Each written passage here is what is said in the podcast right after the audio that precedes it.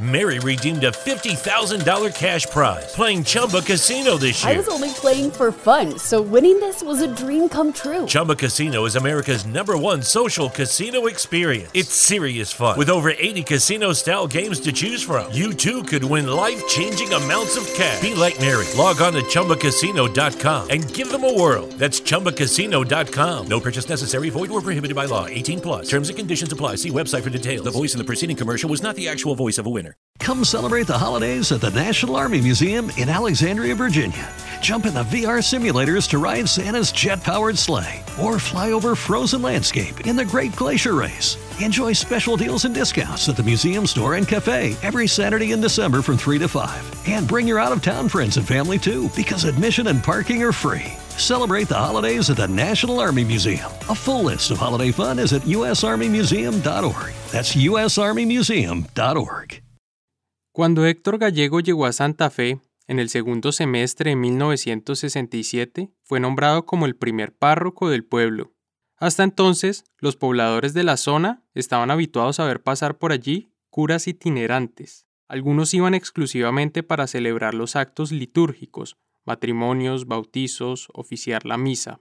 Y otros, si bien dormían allí, tenían bajo su cargo otros distritos y otras parroquias. Gallego fue el primero que estuvo de planta y dedicado de lleno a ese lugar. Santa Fe de Veraguas era entonces un pueblo de 7.500 habitantes, pero solo una pequeña fracción de esa población estaba concentrada en la cabecera del distrito. La gran mayoría estaba desperdigada por las montañas, viviendo en pequeñas aldeas dentro de un radio de 50 kilómetros a la redonda. A excepción de un puñado de familias dueñas de latifundios y de media docena de tiendas de abarrotes, la gente en Santa Fe era pobre, de una pobreza extrema. Analfabetas, malnutridos, gente hacinada en casas de quincha y pisos de tierra, sin electricidad ni agua potable. Eh, es una, una región, eh, un 98% es campesina, la población es campesina. Esta es la voz del padre Héctor Gallego. La he obtenido de una emisora católica de Ciudad de Panamá, que lo entrevistó pocos días antes de su secuestro. Allí, Héctor habló de su experiencia como párroco en Santa Fe y de paso hizo una radiografía de la crítica situación social que se vivía en esa zona. Gran parte es una población bastante desnutrida. Habló de la mala alimentación de las familias. Hay familias que pasan hasta un mes sin comer carne. De la topografía accidentada de la región y de cómo esta influía en unas pésimas vías de transporte muy afectada, diríamos, por los ríos, y afectada en el sentido de esto afecta muchísimo al aspecto de comunicación porque no hay puentes.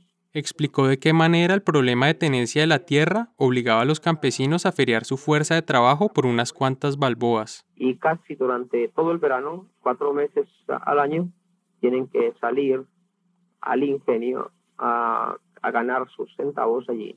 Se refirió al error en el cual incurrían los campesinos al seguir cultivando, por simple costumbre, productos que no eran rentables en esa zona. Los campesinos están sembrando realmente lo que no produce allí y si ellos um, hicieran una llevaran una contabilidad de los gastos que invierten y de lo que sacan, ellos eh, sacarían por conclusión que una libra de arroz eh, les costaría como el doble de lo sembrándola que si la compraran en la tienda. De las 10 provincias en las cuales estaba dividido el istmo de Panamá, Veragua registraba los peores indicadores sociales, y Santa Fe era una clara muestra de esa precariedad. La economía giraba alrededor de los latifundios y los campesinos en su gran mayoría se dedicaban a ser peones de los terratenientes, pero las condiciones que estos imponían eran brutales, 60 centavos de dólar por 10 horas diarias en el caso de los hombres, y 25 centavos si eran mujeres. A Gallego le tocó ser testigo de las maromas que tenía que hacer la gente en Santa Fe para sobrevivir, y también vio cómo los dueños de las tiendas del pueblo se aprovechaban de esa necesidad para incrementar sus ganancias. Una explotación marcadísima. Los campesinos que no trabajaban para los terratenientes cultivaban sus pequeñas parcelas, pero no podían sacar sus productos a otras localidades justamente por la falta de carreteras, y entonces dependían de los comerciantes del pueblo, que les compraban sus cosechas a precios irrisorios o se las canjeaban por productos de valores desiguales. una libra de sal por una libra de café, por ejemplo. Normalmente los campesinos venden en la época de producción, en la época de cosecha y en esa época los caciques, los dueños de las tiendas en los pueblos entonces bajan los precios y en las épocas de escasez suben los precios para vender a un precio alto. Muchas veces la necesidad de los campesinos de conseguir su sustento llegaba hasta el punto de tener que empeñarle su cosecha futura a los dueños de las tiendas o de acudir a ellos para obtener un pequeño préstamo. Los tenderos se valían de su capital para manejar ese sistema de crédito informal a su antojo. Yo conozco casos de, un, de alguien que prestaron 10 dólares y al fin del año le cobraron 20, ¿no? Y si no los pagaba tenía que ir para la cárcel. A Héctor Gallego la sociedad santafereña le pareció brutal, mucho más pobre y desigual que la que le había tocado vivir en las montañas de Antioquia. La situación de hoy es una situación de hombres que dominan y de hombres dominados y los que estamos dominados pues estamos siempre dependiendo, tratando de depender de cualquiera de los sectores que dominan. Desde su condición de sacerdote, Gallego creía que no podía permanecer impasible frente a ese estado de cosas, que su compromiso cristiano le imponía el deber de impulsar el cambio social en su parroquia. Cuando ese mensaje de Cristo nos muestra que esa realidad está en contradicción con el mensaje de Cristo, el compromiso es un compromiso de cambio precisamente para que, para que esos principios del Evangelio puedan realizarse, precisamente porque, porque la realidad está en contradicción con ellos. ¿De qué manera el padre gallego trató de transformar y mejorar la vida de la gente de Santa Fe? ¿Qué tipo de sacerdote trató de ser en ese lugar? Pero antes de eso, ¿cómo fue que un sacerdote colombiano terminó siendo el párroco de un pueblo panameño a más de 200 kilómetros de la capital de ese país? Bienvenidos a La desaparición del Padre Gallego, un podcast producido por la no ficción dedicado a contar la historia de un hombre venerado como un mártir en Panamá y completamente olvidado en su país natal. Soy Juan Serrano. Segundo episodio, el movimiento campesino. La familia de Héctor Gallego, sin ser rica, era una familia campesina acomodada, en su casa en Salgar no había lujos, pero en la mesa nunca faltaba la comida para ninguno de los once hijos, y si alguno de ellos se enfermaba, había dinero para llevarlo a los médicos y comprar medicina. Cuando Héctor dijo que quería estudiar para ser cura, su padre, Horacio Gallego, en un principio se opuso. Pero no lo hizo por una cuestión de falta de dinero, no. Simplemente el tema era que dentro de su visión rural de la vida, consideraba que el destino natural de sus hijos varones era ayudarlo en las cuestiones de la finca, como hasta entonces lo venía haciendo. Mi papá decía que, no creían que un hijo sobresaliera. Este es Nicolás Gallego, hermano de Héctor, hablando para la televisión panameña en 1999. Entonces nosotros nos unimos, los hermanos que ya trabajábamos duro y que éramos muy buenos trabajadores, le dijimos a papá, estudio para él y trabaja para nosotros. Si no le da estudio, entonces tampoco trabaja. Al padre no le quedó otro camino que aceptar. Fue así como Héctor salió de su Salgar natal e inició un recorrido por colegios y seminarios de Antioquia. Primero se graduó como bachiller en Jericó y luego se fue a Santa Rosa, donde estudió dos años de filosofía. De allí partió finalmente hacia el Seminario Mayor de Medellín. Compañero, como el corriente, compartíamos en todo. Este es el sacerdote Plinio Mojica. Plinio, aunque es panameño, tuvo que viajar a Medellín para ingresar al seminario, debido a que en su país no había centros de este tipo en aquel momento. Allí compartió salón de clases con Héctor durante tres años. Estábamos cada uno pues en su visitas pastorales los fines de semana. Era quieto el salón, hace preguntas, en la época que Héctor estudiaba para ordenarse como cura, la iglesia latinoamericana vivió un periodo de especial efervescencia y profundos cambios. Permítame aquí hacer un breve paréntesis de contexto religioso. En 1962 el Papa Juan XXIII reunió obispos y teólogos de todo el mundo para discutir asuntos eclesiásticos. A esto le llamó el Concilio Vaticano II y sesionó a lo largo de tres años, fruto de los cuales se reconoció la urgencia de llevar a cabo importantes reformas al interior de la iglesia. Una de ellas tenía que ver con la necesidad de que la iglesia se abriera al mundo de los pobres, es decir, un llamado para que no permaneciera ajena frente a los grandes males terrenales como la pobreza, la desigualdad y la explotación. Ese mensaje tuvo gran resonancia en América Latina. Se abrió paso con mucha fuerza una vertiente eclesiástica que pregonaba que las situaciones de desigualdad, de injusticia y de pobreza debían ser consideradas como situaciones de pecado y que por tanto el mandato cristiano imponía el deber de detectar esas situaciones de pecado y de injusticia y una vez detectadas sus causas, tratar de erradicarlas. Uno de los promotores de los nuevos métodos de trabajo pastoral en América Latina era un obispo panameño llamado Marcos Gregorio Magrat. Para el año 1964, época en la cual Héctor estaba en el Seminario Mayor, Magrat hacía parte de la Comisión Doctrinal del Concilio Vaticano II y a su vez era miembro del Consejo Episcopal Latinoamericano, el CELAM, que sesionaba en ese entonces en la ciudad de Medellín. Por ser justamente integrante del CELAM, Magrat debía viajar con mucha frecuencia a Medellín y aprovechaba generalmente esas visitas para saludar a sus compatriotas en el seminario y de paso terminaba oficiando alguna misa en la capilla del claustro. Pero esos encuentros de Magrat y esas idas de él al seminario no eran del todo desinteresadas. En ellas también trataba de convocar a sacerdotes y llevarlos a trabajar con él a Panamá, Recientemente, Magrad había sido nombrado el obispo de la joven diócesis de Veraguas, en donde la escasez de clero era evidente, apenas una docena de sacerdotes para toda la provincia. Magrad se refería a esta necesidad en las misas y preguntaba a los seminaristas si alguno estaría dispuesto a servir en su diócesis. Héctor Gallego fue uno de los que mordió el anzuelo. Bueno, cuando yo me compensé un día, así, recreo, me dijo, oye, cuando venga tu obispo, me gustaría conversar con él. Entonces, cuando llegó Monseñor Magrat a visitarlo, le, le manifesté esa inquietud.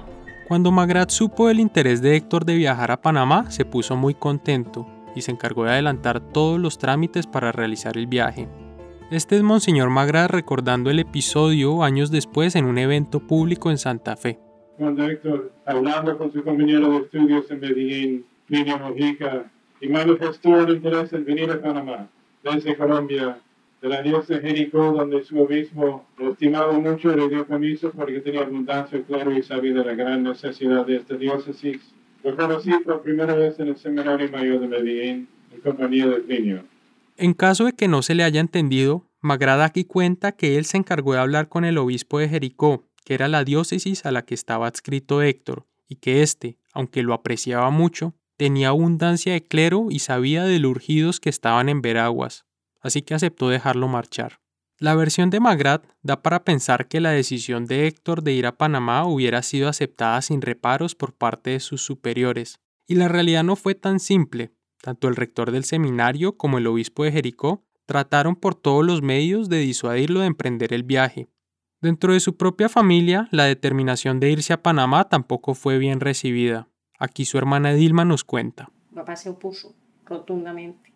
Le decía, mire, yo ya hablé con el obispo y él le puede dar la parroquia que usted quiera. Es que yo no me ordené para vivir bueno, le dijo. Yo me ordené para, para servirle a Cristo. Todos los esfuerzos por detener a Héctor fueron vanos. En 1966, siendo todavía un seminarista, desembarcó en la provincia de Veraguas. Durante un año sirvió allí como diácono. La mayor parte del tiempo estuvo en un distrito llamado San Francisco. También visitó por primera vez Santa Fe, en donde estuvo trabajando por espacio de varias semanas, al lado de un grupo de religiosas franciscanas y un sacerdote llamado Alejandro Vázquez Pinto. De Vázquez Pinto y su vínculo con Héctor hablaré en un futuro episodio de este podcast. Por lo pronto es suficiente con decir que durante ese año que Héctor estuvo como diácono en Panamá, no solo descubrió una provincia con una situación social muy muy penosa, sino que al mismo tiempo logró ver una cara de la iglesia algo distinto de la cual estaba habituado de ver en su Antioquia natal. Los curas con los que había coincidido en Panamá eran mucho menos acartonados que los colombianos, y esa diócesis de Veraguas se distinguía por otorgarle una especial predominancia a la pastoral social, al trabajo de base con las comunidades como método de evangelización. Héctor en principio iba a Panamá en plan de prueba. Aún no había tomado una determinación definitiva de si se iba a quedar allá o iba a regresar a Colombia. Pero una vez estuvo allí, tanteó el terreno, vio el tipo de evangelización que allí se hacía, resolvió que Veraguas era para él. Concluido su año en el diaconado, Gallego regresó a Colombia para ordenarse como cura. Semanas después regresó a Panamá y fue asignado como párroco en Santa Fe. Poco después de haber llegado a Santa Fe, Héctor inició una gira por las diferentes veredas del distrito. Como parte de su trabajo evangelizador, uno de los primeros objetivos que se impuso fue el tratar de agrupar a los campesinos, históricamente desunidos y dispersos. Para hacerlo, comenzó recorriendo los campos y organizando reuniones comunitarias en las diferentes veredas. Al poco tiempo de estar Héctor como sacerdote aquí, un día se encuentra en el camino conmigo. Este es de nuevo Jacinto Peña, a quien escuchamos en el episodio pasado narrar la manera en que el padre gallego fue secuestrado. Aquí nos cuenta la primera vez que se topó con él. Él iba montado en una bestia, bestia, aquí le hicimos una mula, y yo venía con una carga de semilla de caña y él se bajó de la mula y me saludó de la mano. Jacinto no era una persona religiosa, al contrario, recelaba de los curas, pero con Gallego fue distinto. Su primera impresión fue que no encajaba en el molde de un religioso. Le dije, no, es raro que usted como usted es sacerdote. Dice, sí, yo soy sacerdote. Digo, es raro que un sacerdote salude a un pobre, porque los sacerdotes aquí no saludan a los pobres, solo saludan a los ricos. Para la época de ese encuentro, el padre Héctor estaba en plan de atraer los mejores talentos a sus reuniones veredales. Jacinto encajaba dentro de ese perfil. Era inquieto, despierto, algo rebelde y sabía leer y escribir, a diferencia de la gran mayoría de campesinos de esa zona. También había otro elemento que lo hacían un buen candidato para lo que el padre gallego buscaba, y era que Jacinto desde hacía un tiempo había roto relaciones con los caciques del pueblo. Ahora trabajaba una pequeña parcela por su cuenta. Porque yo fui un, niño salariante recogiendo café. Y cuando recogía una lata de café, pues entonces me pagaban 5 centavos. Después me pagaban 25 centavos, después me pagaban 50. Cuando me pagaron 60 y me prometieron que me iban a pagar 75, yo le dije al patrón, no trabajo más para usted. Yo voy a trabajar para mí. Y eso es lo que Héctor me encuentra haciendo. Es probable que Héctor ya hubiera escuchado hablar de Jacinto y conociera de su intento por sobrevivir como independiente. De cualquier forma, le preguntó a qué se dedicaba, cuánto ganaba y si le alcanzaba con eso para sostener a su familia. También le dijo que le gustaría mucho que asistiera a unas reuniones que él estaba llevando a cabo los jueves en la vereda del Carmen, pero Jacinto trató de eludir la invitación. Entonces yo le digo, la verdad es que yo no le aseguro porque yo estoy muy ocupado. Dice, no hombre, si esa es la gente que yo ando buscando, la gente que está ocupada. Entonces esas palabras, estoy buscando a los que están ocupados. Entonces yo me la llevé para mi finca y todo el día estuve pensando yo estoy buscando a los que están ocupados. Entonces eso me motivó a que el jueves yo me alisté y no ya no fui a mi finca, sino fui a la reunión. A Jacinto le bastó con esa primera reunión para quedar enganchado. Y es que no era una catequesis ni un grupo de oración tradicional, no. Eso Jacinto jamás lo hubiera soportado. Lo que hacía el párroco, en cambio, era invitarlos a reflexionar sobre la situación social en Santa Fe, se partía de la lectura de algún pasaje de la Biblia, pero luego la reunión derivaba en un diálogo sobre realidades más concretas. Al escuchar el trabajo que él estaba haciendo, al ver la forma dinámica como lo hacía, entonces me gustó, quedé comprometido de una vez con, con las reuniones. Jacinto era uno de los campesinos más desenvueltos, pero en general en esas reuniones predominaba la timidez. Los asistentes escuchaban con atención, pero no se atrevían a decir palabra. Y es que varios de ellos ni siquiera sabían leer. Diríamos también el, sentido del conformismo. Otra dificultad con la cual tuvo que lidiar Héctor en esas primeras sesiones era la falta de conciencia crítica de los campesinos. Y, y, allí entonces todas estas cosas del conformismo y de la pasividad y de no querer dar pasos y de, de no querer romper con una cosa que llevamos orden, eh, pero que en el fondo no es más que un desorden, los campesinos estaban resignados a su pobreza. Para ellos, sencillamente, unos habían nacido arriba y otros abajo, y no había nada que se pudiera hacer para alterar la ecuación. Entonces esta pasividad, este conformismo, este, este miedo a, enfrentarse con una cosa nueva, es una, yo creo que es una de las dificultades principales con que se encuentra cualquier movimiento y concretamente con la que se encuentra el movimiento de Santa Fe. Entonces el trabajo de Héctor comenzó por ahí, llevarlos a que abrieran los ojos frente a la realidad que tenían delante. El primer paso fue una, un aspecto de comunidad en el sentido humano, es un grupo que está analizando su realidad, la realidad en que vive y qué puede hacer. En esas primeras sesiones se enfocaron en lo que Héctor denominaba un análisis de la realidad, es decir, una reflexión encaminada a dar cuenta del estado de cosas actual en Santa Fe. En un boletín parroquial elaborado por Héctor, este describe la dinámica que seguía en estas reuniones. Abro comillas. Analizamos el aspecto de lo económico. Para verlo con claridad, comenzamos preguntándonos cuáles son los medios que se necesitan para producir. Llegamos a ver qué son tierra, técnica, dinero, trabajo. Resulta que todas estas cosas están en manos de los capitalistas.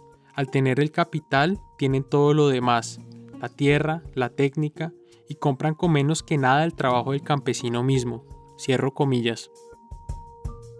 En ese intento por despertar las conciencias de los campesinos, el mensaje que Héctor transmitía era tajante. Según él, en Santa Fe existía una marcada división entre una clase rica dominante y una mayoría pobre dominada.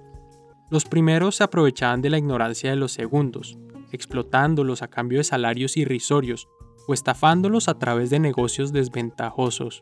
El padre Héctor les advertía incluso de las trampas que algunos dueños de las tiendas les hacían a la hora de pagarles sus propias cosechas.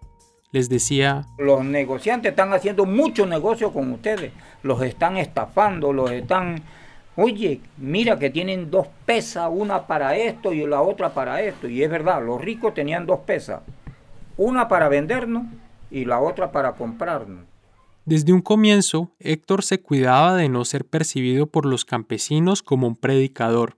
No quería que esas sesiones se redujeran a un monólogo suyo y que el resto lo contemplara como una figura reverencial, a quien se viene solamente a escuchar mientras que nosotros disponíamos de, ver si podíamos conversar o hablar algo del tema, él escuchaba.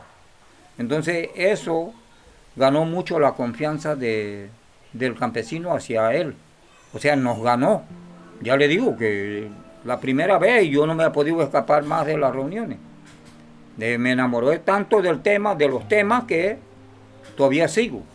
Ese baño de realidad al que lo sometió Héctor en esa primera ronda de reuniones consiguió encender cierta chispa en los asistentes e infundir en ellos el deseo de agruparse y tirar todos juntos hacia un mismo lado. Aquí ya diríamos, ya se dieron las bases para lo que es la organización del movimiento.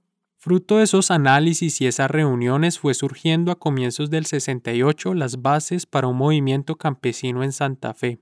En términos logísticos, la naciente organización quedó segmentada en 11 centros. Cada uno de estos tendría su propia agenda de trabajo, pero una vez al mes todo el movimiento se reuniría en una asamblea colectiva en la cabecera del distrito. Allí Héctor oficiaría una misa. Realmente cuando celebramos la misa es como la culminación de todo el trabajo de desarrollo que estamos realizando. Mientras tanto, entre una misa y otra, el padre gallego iba haciendo visitas periódicas a los diversos caseríos para trabajar con cada una de las comunidades. Adicionalmente a esa división territorial, se nombraron 30 campesinos, 30 campesinos que habían destacado en las primeras sesiones, con las cuales el padre gallego comenzó a hacer un proceso de formación mucho más intensivo. Estos elementos que captan más los planteamientos o los análisis que se van haciendo de la realidad. Con estos campesinos destacados, Héctor se reunía una vez al mes por espacio y un fin de semana. Una suerte de convivencia cristiana en donde estudiaban ciertos temas de motivación basados en textos bíblicos.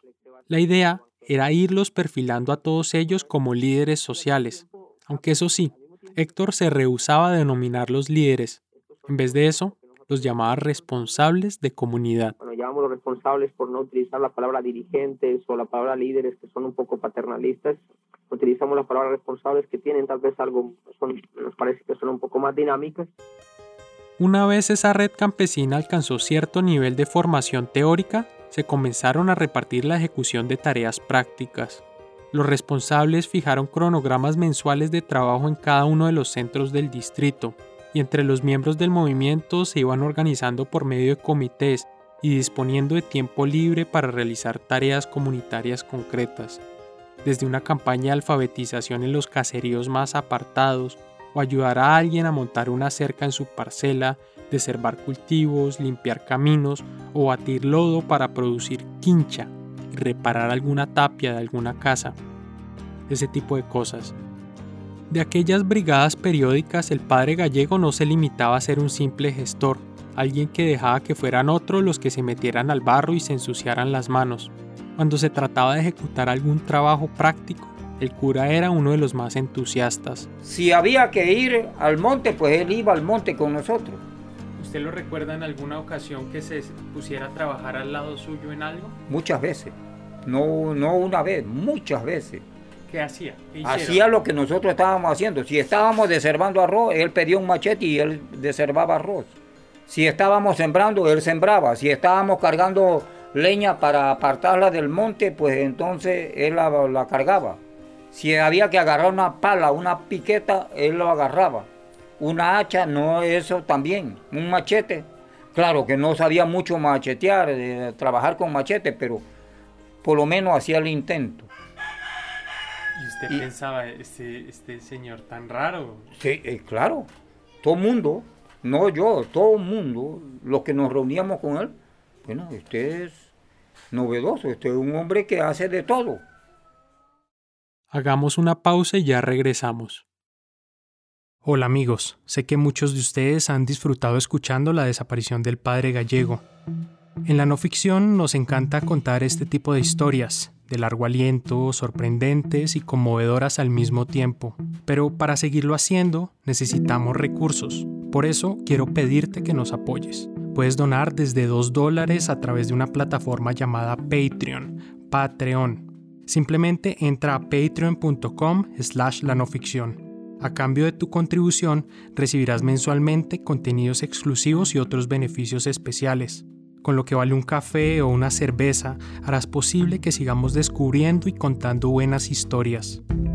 De nuevo, para donar visita patreon.com slash la no ficción. Muchas gracias. El rigor del campo no le resultaba ajeno a Héctor. Como hijo de cafetero que era, había crecido con una temprana familiaridad con los temas agropecuarios y todo el universo que le rodea, ese roce con la vida rural calzaba la perfección con las características de Santa Fe y constituía un valor agregado para el tipo de sacerdote que pretendía ser, tan involucrado en la promoción social del campesino. Sus conocimientos sobre asuntos de la tierra le permitían hablar la misma lengua del campesino, interpretar sus necesidades, incluso llegar al punto de recomendarles ajustes en su actividad agrícola analizando un poco esta realidad, entonces se está comenzando a introducir nuevos cultivos. Jacinto cuenta que fue el mismo Héctor quien desde Colombia llevó a Santa Fe tres tipos de semilla de poroto, de frijol. Los llevó y le recomendó a los campesinos que dejaran de sembrar de una buena vez el arroz, que no era rentable, y se pasaran al poroto, que desde entonces y hasta el día de hoy se sigue sembrando con mejores resultados en Santa Fe. Allí realmente rinden mucho más, como son los porotos, parece que es uno de los productos que más eh, rinde allí. Agrónomo, profesor, pastor, líder, peón si era del caso. Gallego era un cura polifacético, todoterreno, y esa versatilidad generaba asombro en todas las comunidades a las que iba. Mi nombre es Eric Concepción, yo vivo en una comunidad que se llama Bajo San Juan, muy cercana a la cabecera del distrito. Eric es agrónomo y vive en Santa Fe. Hablé con él el 9 de junio, en la misma marcha que año tras año se hace en conmemoración a Héctor. Van a escuchar vivas y cantos al fondo de esta entrevista. Así que para mí, Eric tenía más o menos 12 años cuando conoció a Héctor. El cura, aparte de todo este trabajo organizativo que estaba realizando con los campesinos adultos, también se involucraba mucho con las iniciativas de los jóvenes. Organizaba convivencias cristianas juveniles, diseñaba juegos y se mostraba muy preocupado por su alimentación. También enfatizaba en la educación, en la importancia de ella, y veía con mucha alarma que en Santa Fe la mayoría de niños abandonasen la escuela a una edad temprana para empezar a compartir con sus padres la responsabilidad de soportar el hogar.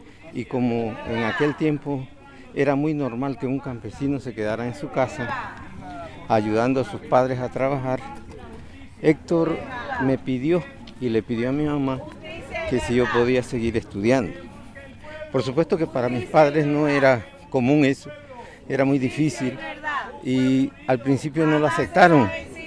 Pero a la final entonces decidieron que sí y fue gracias a Héctor que yo pude entrar en un colegio secundario. Al igual que ocurrió con Jacinto, Eric entró en la órbita del párroco. Héctor halló algo especial en él y trató de irlo encarrilando. Además de interceder ante su familia para que el niño no desertara del colegio, Eric cuenta que Héctor en algunas ocasiones sacó plata de su bolsillo para pagar la mensualidad de su educación secundaria. Si no hubiese sido por Héctor Gallegos, que llega a Santa Fe en ese tiempo y que logra que hubiésemos ido a estudiar mucha gente, oh, esto estaría peor. Y yo personalmente quizás ya hubiera muerto lleno de bebidas alcohólicas o cualquier cosa que era lo que hacía cualquier joven en ese tiempo. Así que para mí, Héctor, incluso yo personalmente dentro de mí lo declaro santo. Héctor para mí es un santo y lo invoco todas las veces que, que sienta la necesidad, lo invoco. La santidad que algunas personas reclaman para Héctor Gallego está construida sobre muchas vivencias, un largo inventario de anécdotas que hoy es parte del patrimonio oral de Santa Fe. Basta preguntarle a cualquier lugareño por su antiguo párroco para que salgan a relucir episodios que dan cuenta de su desprendimiento o que evocan su gran energía para el trabajo y dan fe de su alta tolerancia al sufrimiento. Por ejemplo, es Vox Populi el padre gallego decretó la gratuidad de los servicios sacramentales, bautismos, matrimonios, ritos que antiguamente solo las familias más pudientes se podían permitir. De Gallego también se dice que siempre estaba sonriente, que a menudo utilizaba la ropa que le prestaban los campesinos y que solo vestía sotana para celebrar la misa. También que no le gustaba que lo llamaran padre, sino Héctor a secas, y que siempre reclamaba para sí el mismo trato informal que se tenían entre campesinos. Es muy comentada la anécdota que una vez en una comunidad le tenían preparado a Héctor un menú especial, más suculento que el de sus anfitriones, pero este se metió en la cocina y mezcló el contenido de los dos calderos. No quería que hubiera platos de segunda. Recuerdo que una vez llegó donde mis abuelos y mi abuelo estaba rajando un palo de leña. Mi abuelo se llama Antonio y le dice, oye Antonio, préstame el hacha que te voy a ayudar. Y le dice, mi abuelo dice, pero padre, ese palo está muy duro para rajar, yo cuál me las veo. Dice, no importa si tú puedes, yo tengo que poder. Y comenzó a darle y le pegaba, era de plan al hacha, o sea, no, no, parece que nunca había trabajado con eso. Pero finalmente logra rajar el árbol, pero tenía todas las manos llenas de vejigas de sangre. Pero parecía que eso no le dolía. O sea, yo siempre vi en Héctor un sacrificio que va mucho más allá de lo humano. O sea, un humano como nosotros no haría eso. En Santa Fe también recuerdan los singulares hábitos de transporte que tenía el padre Héctor. Como el grueso de sus feligreses no estaba en la cabecera del distrito, sino dispersa en los campos y montañas, Héctor mantenía una rutina de andariego, caminando y recorriendo comunidad tras comunidad. Tres horas caminando hasta el Cedro, seis hasta Pescara y otras seis hasta la comunidad de Gatú, y así sucesivamente yo vi en su despliegue de dedicación física. Ese régimen de trotamundos autoimpuesto preocupaba a sus superiores. El entonces obispo de Veraguas, Marcos Magrat, dispuso en un momento que Gallego una vez al mes debía viajar a Santiago, la capital de la provincia, y pasar una semana en su casa para leer, preparar sus homilías y recargar fuerzas. La calidad del audio es pésima, pero aquí, Monseñor Magrat cuenta que estando una vez de visita en Santa Fe, le tocó ver cómo Héctor en una ocasión cargó en hombros a una niña enferma desde un campo lejano hasta la cabecera del distrito. Cargando el hombro a una niña enferma, porque no había ninguna atención médica. La niña enferma sobrevivió al trayecto, pero ya estando en Santa Fe perdió sus signos vitales. La misma noche volvió caminando toda la noche para llevar el cuerpo de la niña y entregar. Entonces Héctor pasó toda la noche caminando para llevar de vuelta el cuerpo de la niña, informarle a la familia y darle sepultura a la mañana siguiente. De acuerdo con Magrat, gestos como este confirman que Dios mostró en Héctor un grado de calidad y entrega que es muy raro encontrar en esta tierra. O sea, con una capacidad de trabajar, de caminar, de esforzarse físicamente, que cualquiera no lo hace. O sea, solo Héctor podría hacerlo. Para él no existía el sufrimiento, la queja, como muchos de nosotros que por cualquier cosa nos quejamos. Héctor, yo nunca vi en su gesto una amargura, una tristeza, nunca. Héctor siempre fue alegre, siempre impregnaba alegría, siempre impregnaba fe, siempre hablaba de lo bueno, la buena nueva. En un libro titulado Tiempo de Tiranos, los historiadores R. M. Coster y Guillermo Sánchez Borbón dicen que Gallego con todos estos gestos de sencillez y entrega física, lo que estaba haciendo era presentándole sus credenciales a los campesinos, unas credenciales que consistían en esfuerzo ilimitado, voluntad ilimitada, cero privilegios y compromiso total. Los campesinos, naturalmente, al ver el grado de compromiso de su párroco, sentían que no podían ser inferiores a ello, que ellos también tenían que emplearse a fondo para darle la talla a gallego. Poco a poco se crea una mística especial en todo el movimiento, una complicidad muy propicia para el trabajo en equipo. Superada la fase inicial de despertar conciencias y una segunda de primeros trabajos comunitarios, el movimiento liderado por Héctor comenzó a llevar a cabo acciones más intrépidas y sustanciales. A medida que el movimiento campesino se fue robusteciendo, llenándose de confianza para proponerse objetivos cada vez más ambiciosos, comenzaron a presentarse los primeros roces con ciertos grupos en el pueblo. En el siguiente episodio de la desaparición del padre gallego les hablaré de eso, les contaré cómo la tolerancia inicial de la que habían gozado los métodos poco ortodoxos del párroco gallego dieron paso a las críticas, la oposición y el sabotaje, y luego a la violencia. Un día pues, estamos en una convivencia, vemos 50 personas y nos dice, bueno, ya las simientes de, de aquí, de la evangelización, ha llegado. El momento de que ustedes hagan su cooperativa. El logro fundamental que, al que hemos llegado es el realmente romper con la clase que ha dominado. La desaparición del padre gallego es escrita e investigada por mí. María Pía Volgemud es la editora y reportera. La edición y el diseño de sonido es hecho por Daniel Díaz. Lo invitamos a visitar nuestra página web, nanoficción.com Allí encontrará material adicional como fotografías y audios que no alcanzaron a salir en este episodio. Hay unas imágenes muy bonitas de la ordenación del sacerdote gallego y también del trabajo que hacía con los campesinos en Santa Fe. La desaparición del padre gallego es una producción de la No Fiction Podcast. Mi nombre es Juan Serrano. Nos vemos en 15 días con un próximo episodio. Gracias por escucharnos. Lucky Land Casino asking people what's the weirdest place you've gotten lucky? Lucky? In line at the deli, I guess? Aha, in my dentist's office. More than once, actually. Do I have to say? Yes, you do. In the car before my kids' PTA meeting. Really? Yes. Excuse me, what's the weirdest place you've gotten lucky? I never win and tell. Well, there you have it. You can get lucky anywhere playing at LuckyLandSlots.com. Play for free right now. Are you feeling lucky? No purchase necessary. Void where prohibited by law. 18 plus. Terms and conditions apply. See website for details. Come celebrate the holidays at the National Army Museum in Alexandria, Virginia.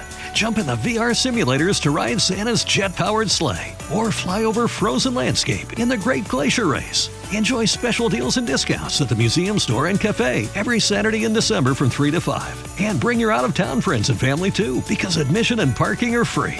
Celebrate the holidays at the National Army Museum. A full list of holiday fun is at usarmymuseum.org. That's usarmymuseum.org.